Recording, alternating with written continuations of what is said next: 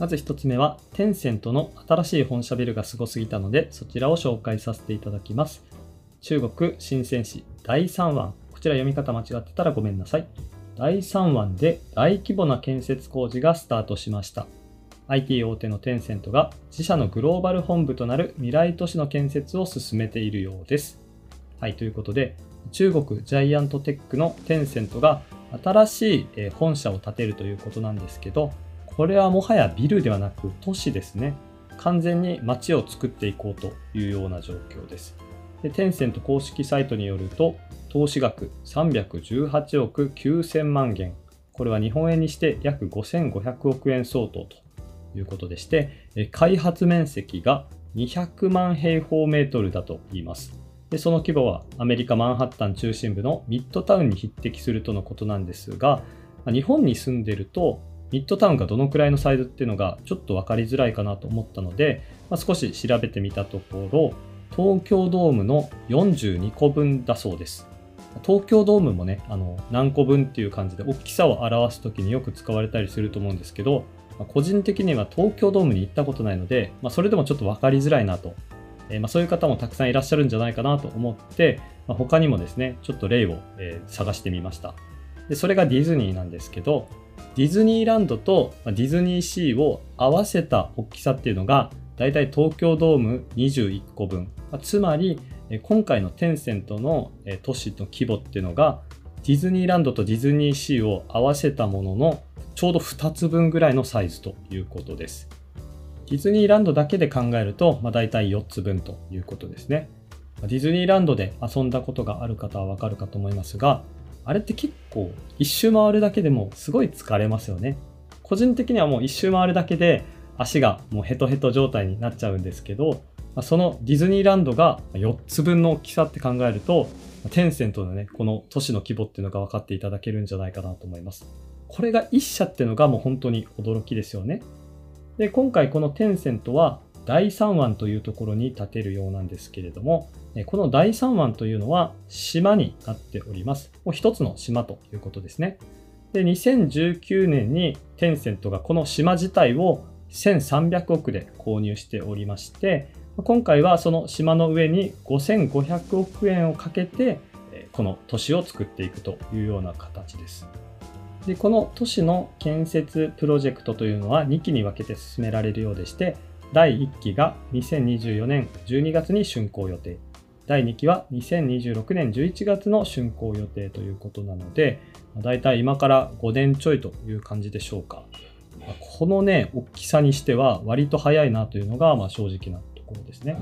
で今回、この設計を担当するのは、アメリカの設計大手 NBBJ 社というところらしいです。でこの NBBJ 社はですね、今のテンセントの社屋とかも作ってますし、あとは Amazon だとか、アリババとか、まあ、すごく実績のあるところのようでして、まあ、そこが担当すると。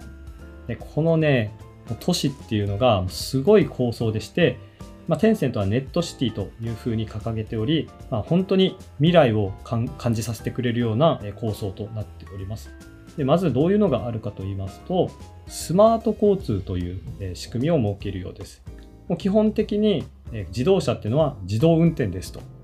自動運転っていうと、なんかまだまだね、先のように思うんですけど、やっぱりそれは、いろんな道路の形があって、まだその AI とかだけじゃ、その道路全てに対応することができないっていうところで、まだまだね、実現は遠いだろうというふうに考えてる方もいるかと思うんですけど、まあ、私もね、その一人だったんですけど、逆の発想で、都市の方を自動運転しやすいように近づけていこうっていうのは、すごいなと思いました。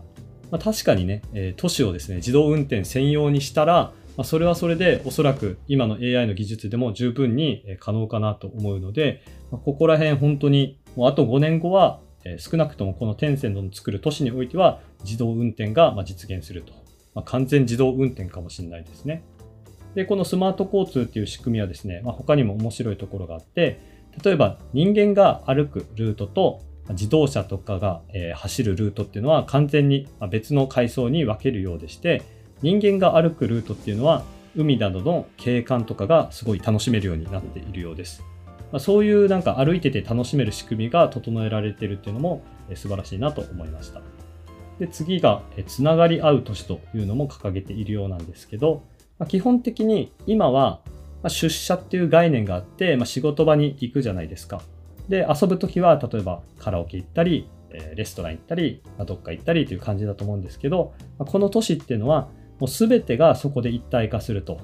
なので、ま、ビルだけ、その働くためのビルだけじゃなくて、そこには住居もあって住むこともできますと。で、遊ぼうとしたらもうすぐに遊びに行けるし、ご飯食べようとしたらすぐにご飯食べに行けるし、働こうと思ったらいつでも働けるというような感じになるようです。まあ、個人的には、え、すごいそこは共感できるというか、まあ、いいなというふうに思いました。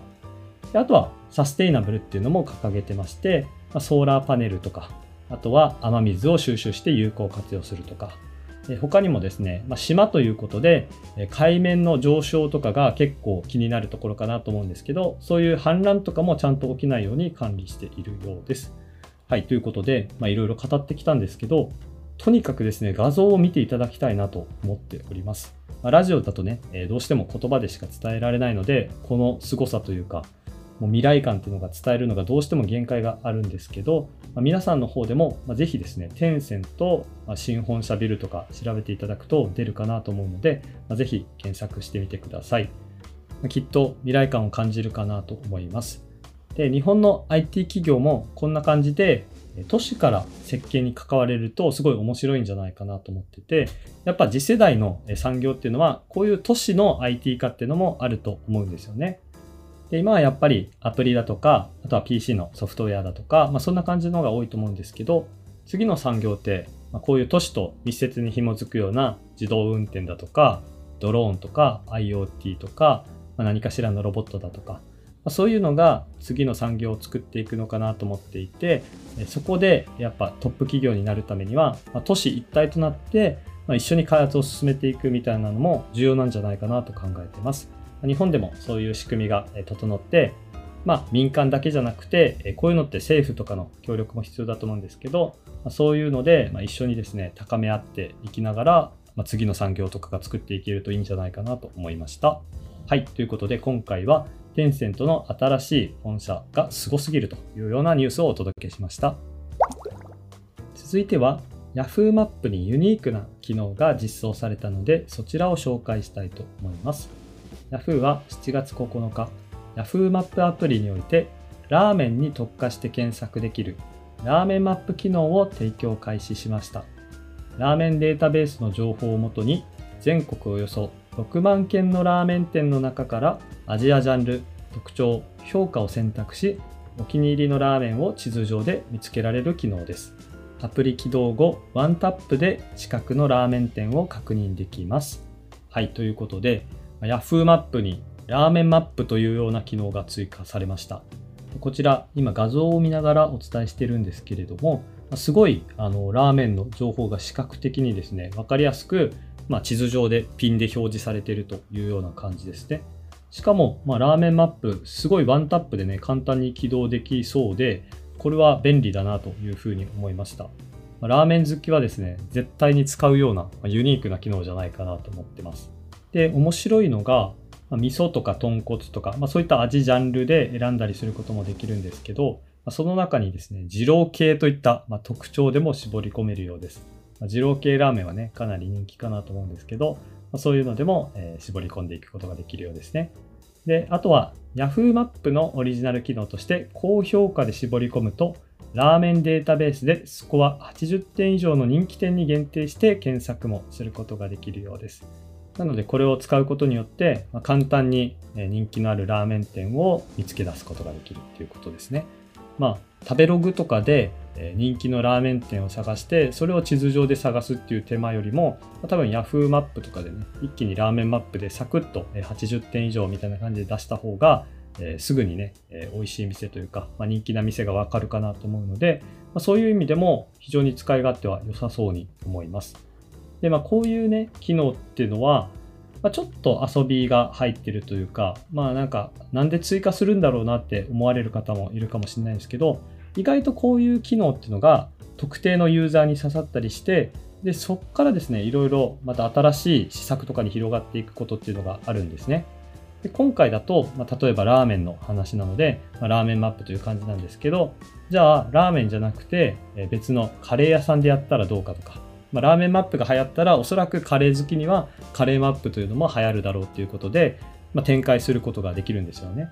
でそういうのを多分広げていった先には、まあ、結構な数のユーザーを獲得できるというところで、まあ、すごいねあのこれは戦略的な施策なんじゃないかなとも思っております。まあ、ただ、ま、私の予想なので Yahoo 社内でどういうふうな意思決定でこの機能が追加されているのはちょっと分かりかねるんですけれども、まあ、少なくとも今後どんどん広げていくっていう意味では面白いなと思いました。であとは Google マップの存在ですよね。やっぱ地図といえば Google マップが非常に強いのは皆さんもご存知の通りだと思うんですけど Google マップにただただ勝負していってはなかなか勝ち目がないというか、まあ、難しいなと思うんですよ。ただこういうラーメンマップとかユニークな機能っていうのは Google が実装できるかっていうと、ま、そう簡単には実装してこない機能なように思いますのでこういうニッチな機能というかまあ、Google マップとはちょっと差別化を図った戦略という意味でも、ラーメンマップというのはすごい面白いなというふうに思っております。はい、ということで、今回は Yahoo マップにラーメンマップという機能が追加されたという話をお伝えしました。はい、ということで本日は2本のニュースをお届けしていきました。1本目がテンセントの新しい本社がすごすぎるというニュース。2本目が Yahoo マップの新しい機能ラーメンマップに関するニュース。皆さんいかがでしたでしょうか？1つ目のね、テンセントの新しい本社はかなりインパクトのあるニュースだなと思ってます。ついに IT 企業が都市まで作り始めるかと、え私は結構びっくりしました。やっぱりこれからの未来っていうのは自動運転とか、まあ、ドローンとかが当たり前になっていくっていうのを考えるとやっぱ IT 企業が都市を作るっていうのは、まあ、すごく合点がいくというか、まあ、効率的だと思うんですよね。ま、日本でもぜひこういう事例が増えるといいなと思いました。そして2本目のラーメンマップに関してですが、